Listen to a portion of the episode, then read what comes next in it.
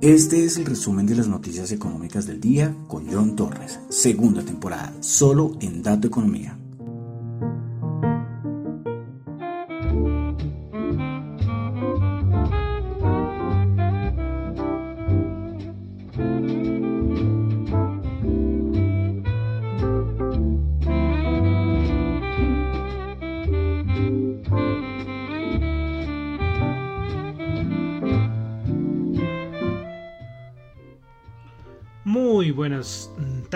Noches ya.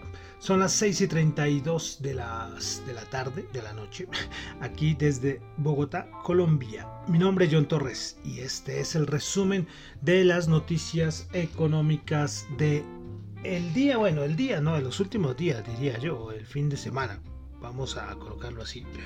Bueno, saben que cuando es fin de semana, pues suelo poner solamente una canción, sea al inicio o al final, una cosa, programa muy rapidito, muy suavecito, para ya prepararnos para lo que viene esta semana, que comienza ya en unas horas. Bueno, saludos a los que me están escuchando en vivo en Radio Dato Economía, los que escuchan el podcast en Spotify, en Google Podcast, en Apple Podcast, en Amazon Music y en Fonte. Mejor dicho, en todas las plataformas. Ya el resumen de las noticias económicas se expandió casi en todas las plataformas, ¿no?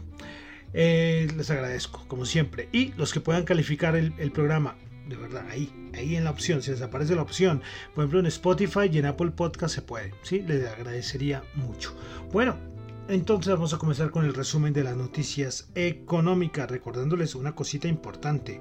Lo que yo comento acá no es para nada ninguna recomendación de inversión, son solamente opiniones personales. Bueno, comenzamos y es que hemos hablado de, esta reunión que está ocurriendo en, Davos, eh, del Foro Económico Mundial, donde, donde ha ido presidentes, ministros, bueno, todas las grandes eminencias económicas.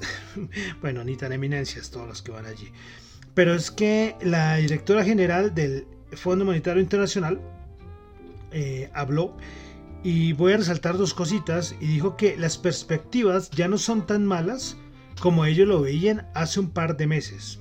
Y respecto a China, dice Georgieva, la directora del Fondo Monetario Internacional, que ahora el FMI proyecta un crecimiento del 4.4% para el año 2023. Bueno, dejamos eh, China, vamos a pasar a Europa, donde tuvimos ventas minoristas en el Reino Unido. Pues bueno, se esperaba 0.5 y el dato terminó en menos 1%. Índice del precio del productor en Alemania el dato mensual se esperaba menos 1,2, quedó en menos 0.4 y el dato anual se esperaba 20.7 y quedó en 21.6. Vámonos a Norteamérica, en Canadá. Tuvimos ventas minoristas en Canadá, se esperaba menos 0.5 y el dato quedó en menos 0.1%, el por ciento, el dato mensual. En Estados Unidos tuvimos dato de ventas de, viviendas existentes. El dato mensual se esperaba una caída del menos 3.4 y esta quedó solamente en el menos 1.5% el dato, el dato mensual. Bueno, eh, ayer de miembros de la Reserva Federal, el último que habló fue Harker. Pues muchos decían que parecía, muchos hacían cálculos y decían, no, que ayer no podía ya hablar nadie por el blackout que hay, porque tenemos reunión de la Reserva Federal de unos días y ellos ya no pueden hablar, pero ayer Harker se despachó y dijo, y contradiciendo lo que habían dicho muchos otros miembros de la Reserva Federal, dijo que bueno, que, yo, que él cree que ya las subidas de tasa llegaron a un límite, que la inflación ya empezó a ceder y empezó a hablar hasta de bajadas de tasas. Entonces, bueno, para recalcar esto que dijo Harker de la Reserva Federal. Bueno, dejamos Estados Unidos, vamos a pasar a aquí Latinoamérica, dos cositas, comenzando con México, y es que Bank of America eh, mejoró su estimación del Producto Interno Bruto para la economía mexicana. Su anterior estimación era de menos 0.5 y ahora lo ubicó en 0.3% positivo. Pero Banco of America dice, todavía, dice que todavía no descarta una recesión en el año 2023. Pasamos a Colombia.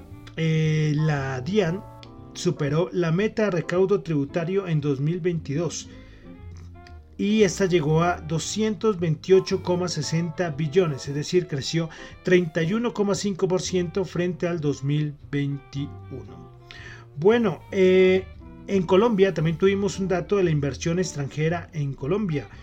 Pues de acuerdo con la balanza cambiaria del Banco de la República al 30 de diciembre del 2022, la inversión extranjera directa en Colombia totalizó 11.305 millones de dólares, lo que representó un, un crecimiento del 57,7% respecto a los 7.167 millones reportados en el año 2021.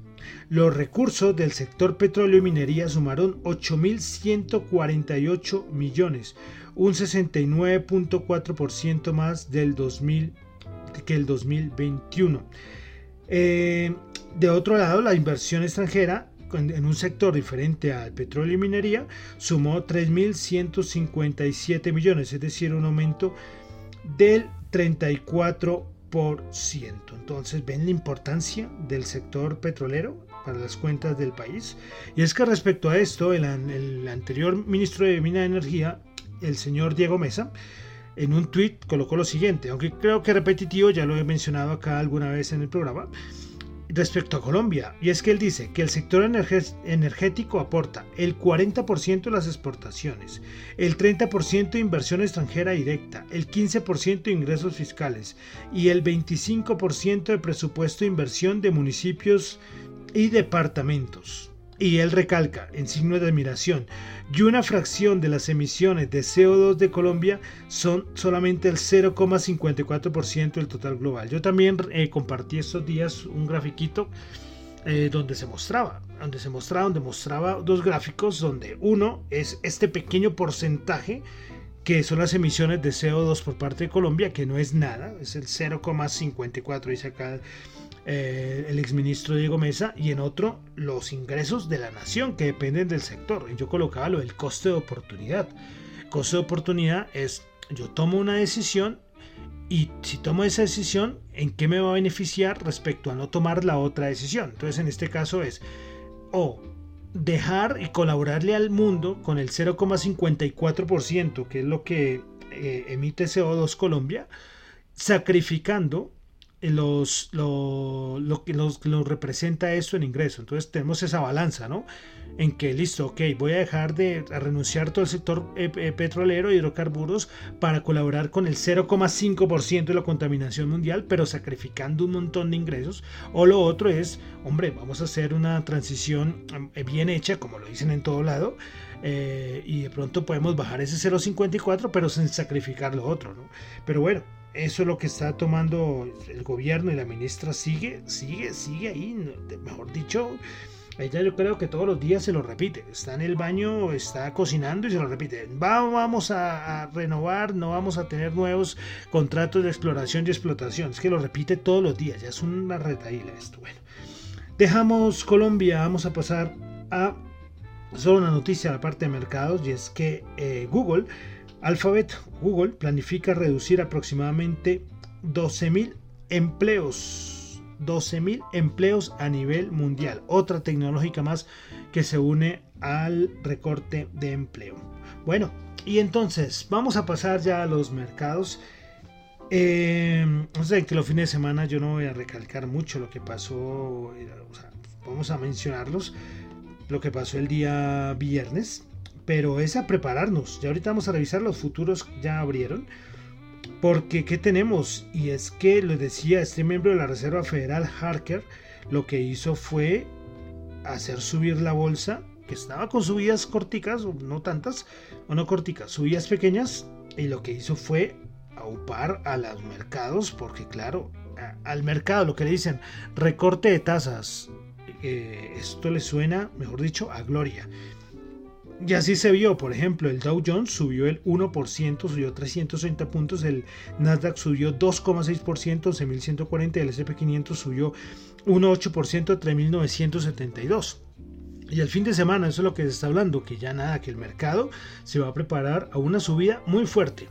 Optimismo por todo lado. Ya el, la Reserva Federal va a parar las subidas, ya vamos a empezar a hablar de recorte de tasas. Entonces, claro, esto al mercado le parece maravilloso.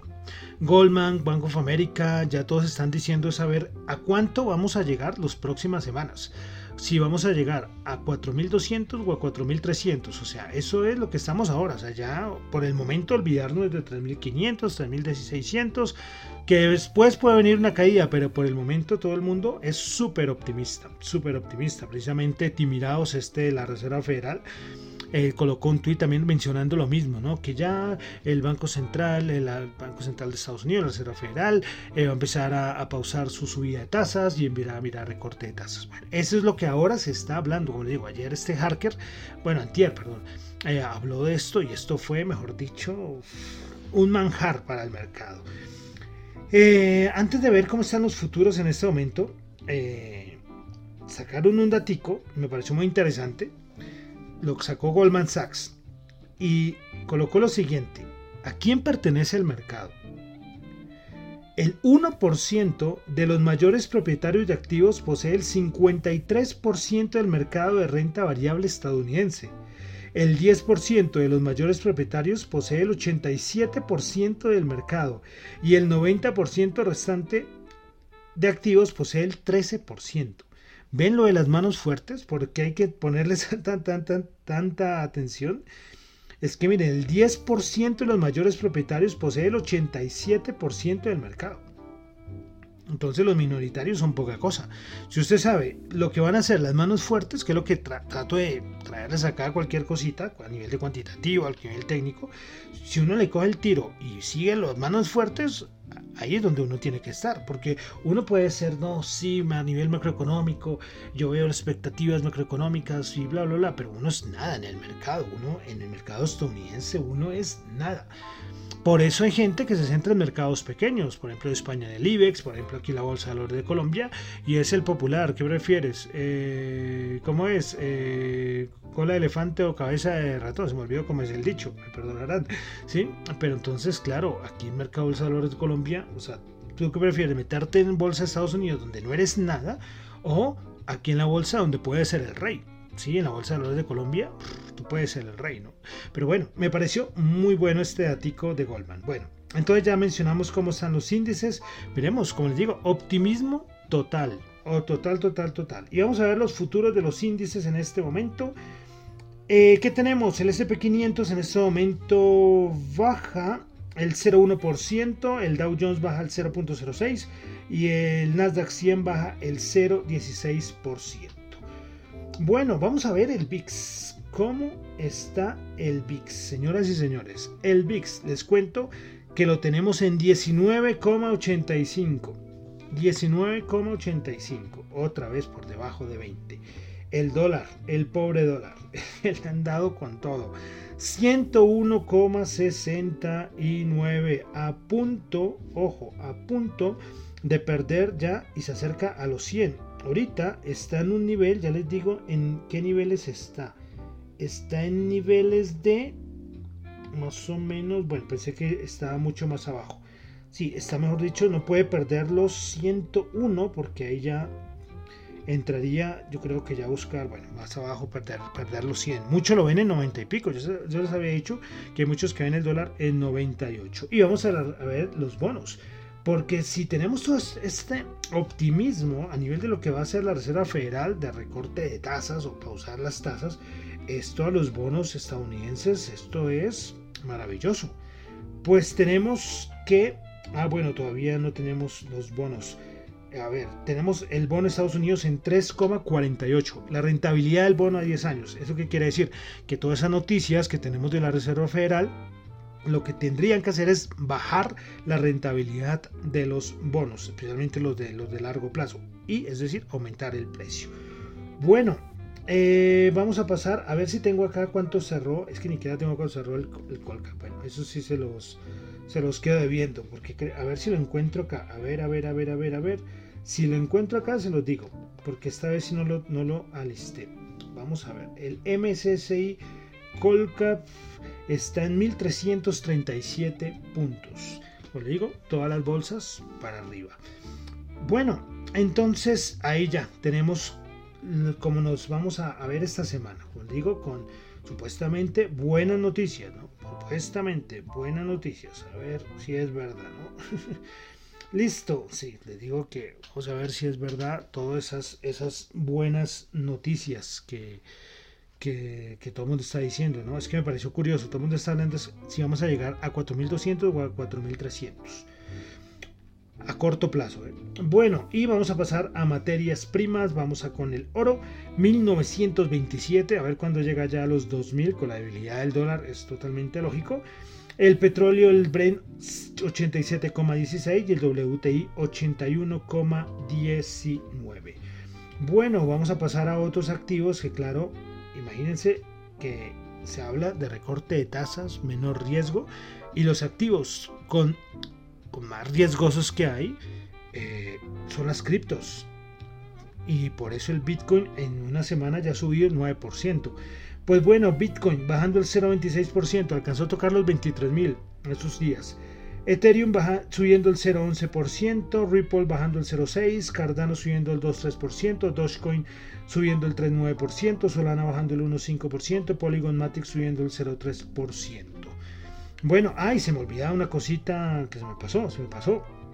Y el dólar en Colombia, 4.631, la tasa representativa del mercado que tenemos para el día de estos fines de semana y el día de mañana. También a la par con lo que está haciendo el DXY. Es un mensaje importante porque con todo lo que dijo la ministra y el presidente en Davos, eh, todo el mundo eh, pues, inmediatamente es mirando a ver qué hace el dólar. Ojo, yo creo que parte del mercado dice, otra vez está con el mismo cuento. Uh, ojo, perder la credibilidad, eso es muy importante. Pero bueno, no podemos cantar victoria. Todavía tenemos toda la reforma, reforma de salud, reforma pensional, reforma laboral, todo lo que se viene por delante. Entonces, cantar victoria sobre el dólar, mm, no lo creo. Bueno, y entonces ya, con esto terminamos por el día de hoy. El resumen de las noticias económicas, un poco desordenado, desordenado ahí al final, porque me ha olvidado lo del dólar en Colombia. Pero bueno, ahí lo dije, lo digo, algo muy relajado. Ya vemos cómo tenemos el mercado en este momento y vamos a ver qué pasa los siguientes, los siguientes días, ¿no? Que es muy importante, a ver qué pasa esta semana. Bueno, entonces ya con eso termino por el día de hoy el resumen de las noticias económicas. Recuerden, lo que yo comento acá no es para nada ninguna recomendación de inversión, son solamente opiniones personales. Mi nombre es John Torres. Me encuentran en Twitter en la cuenta arroba Chu, en la cuenta arroba datoeconomía para asuntos de la emisora radiodatoeconomía arroba y en Twitter arroba datoeconomía R. Bueno, entonces vamos a terminar con musiquita. Recuerden, si alguien por si acaso llegando, llegando nuevo al programa, eh, aquí en el resumen de noticias económicas eh, nos gusta mucho la música y siempre mezclamos al inicio o al final o, en ambas ocasiones ponemos musiquita y buscamos un motivo, ¿no? Hacemos como unos especiales. Aquí ha sonado de todo, aquí ha sonado rock, house, electrónica, eh, eh, eh, indie, reggaetón, acaso salsa, que ha sonado de todo. Pero desde hace ya unos meses estamos con un recorrido de la, de la música, historia de la música.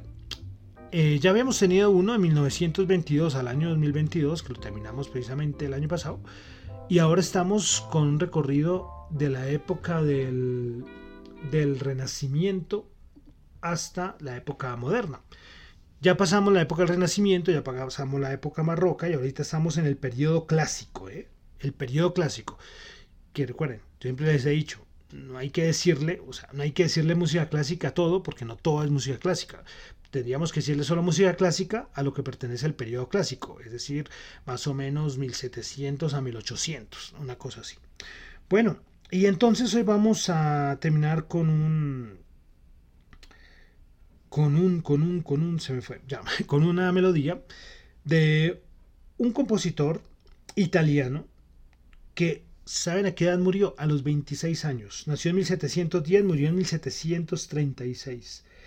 Eh, por, o sea, vivió muy pocos años, pero lo que hizo a nivel musical es muy valorado a nivel de la historia de la música. Es muy conocido por sus óperas, su música vocal y su música sacra. Él nació en el centro de Italia, en Jesse, y su carrera musical la desarrolló en Nápoles. Eh, él es especialmente conocido por dos obras. Su ópera, La Serva Padrona, que esta es una ópera que que su forma no es en sí un drama, sino es una historia entre comillas de amor, pero es burlesca y algo que era muy novedoso para ese, para ese entonces, lo cual fue muy popular y le dio a la par para que hicieran más ópera de cierta manera burlesca, no tanto, no tanto drama. Pero también es conocido por su Stabat Mater, que es una obra vocal sacra que ha sido compuesta o ha sido interpretada muchas veces, especialmente en la época en la época barroca. Entonces, eh, estamos hablando del señor Giovanni Battista Pergolesi. Este es el italiano con el que vamos a terminar el día de hoy. Y pues vamos a escuchar eh, la primera parte o el inicio de su obra vocal, Stabat Mater. Stabat Mater es como eh, todo el proceso que tuvo que vivir la Virgen María con la cuando fue Jesús crucificado. Entonces, esto es una obra que no cuántas partes tiene, como 10 partes, donde en cada parte va, va, se va relatando lo que tuvo que pasar la Virgen María en el proceso eh, que Jesús estaba, bueno, proceso de crucifixión, o sea, mientras estaba en la cruz y hasta, o sea, cuando ella estaba en la cruz, todo lo que, lo, lo que sufrió, ¿no? Entonces es una obra, como les digo, es, la ha compuesto muchos, pero la de Pergolesi, el Stabat Mater de Pergolesi, es de verdad, yo creo que uno, para no decir el más famoso. Entonces, con el Stabat Mater de Pergolesi, terminamos por el día de hoy el resumen de las noticias económicas. Muchísimas gracias.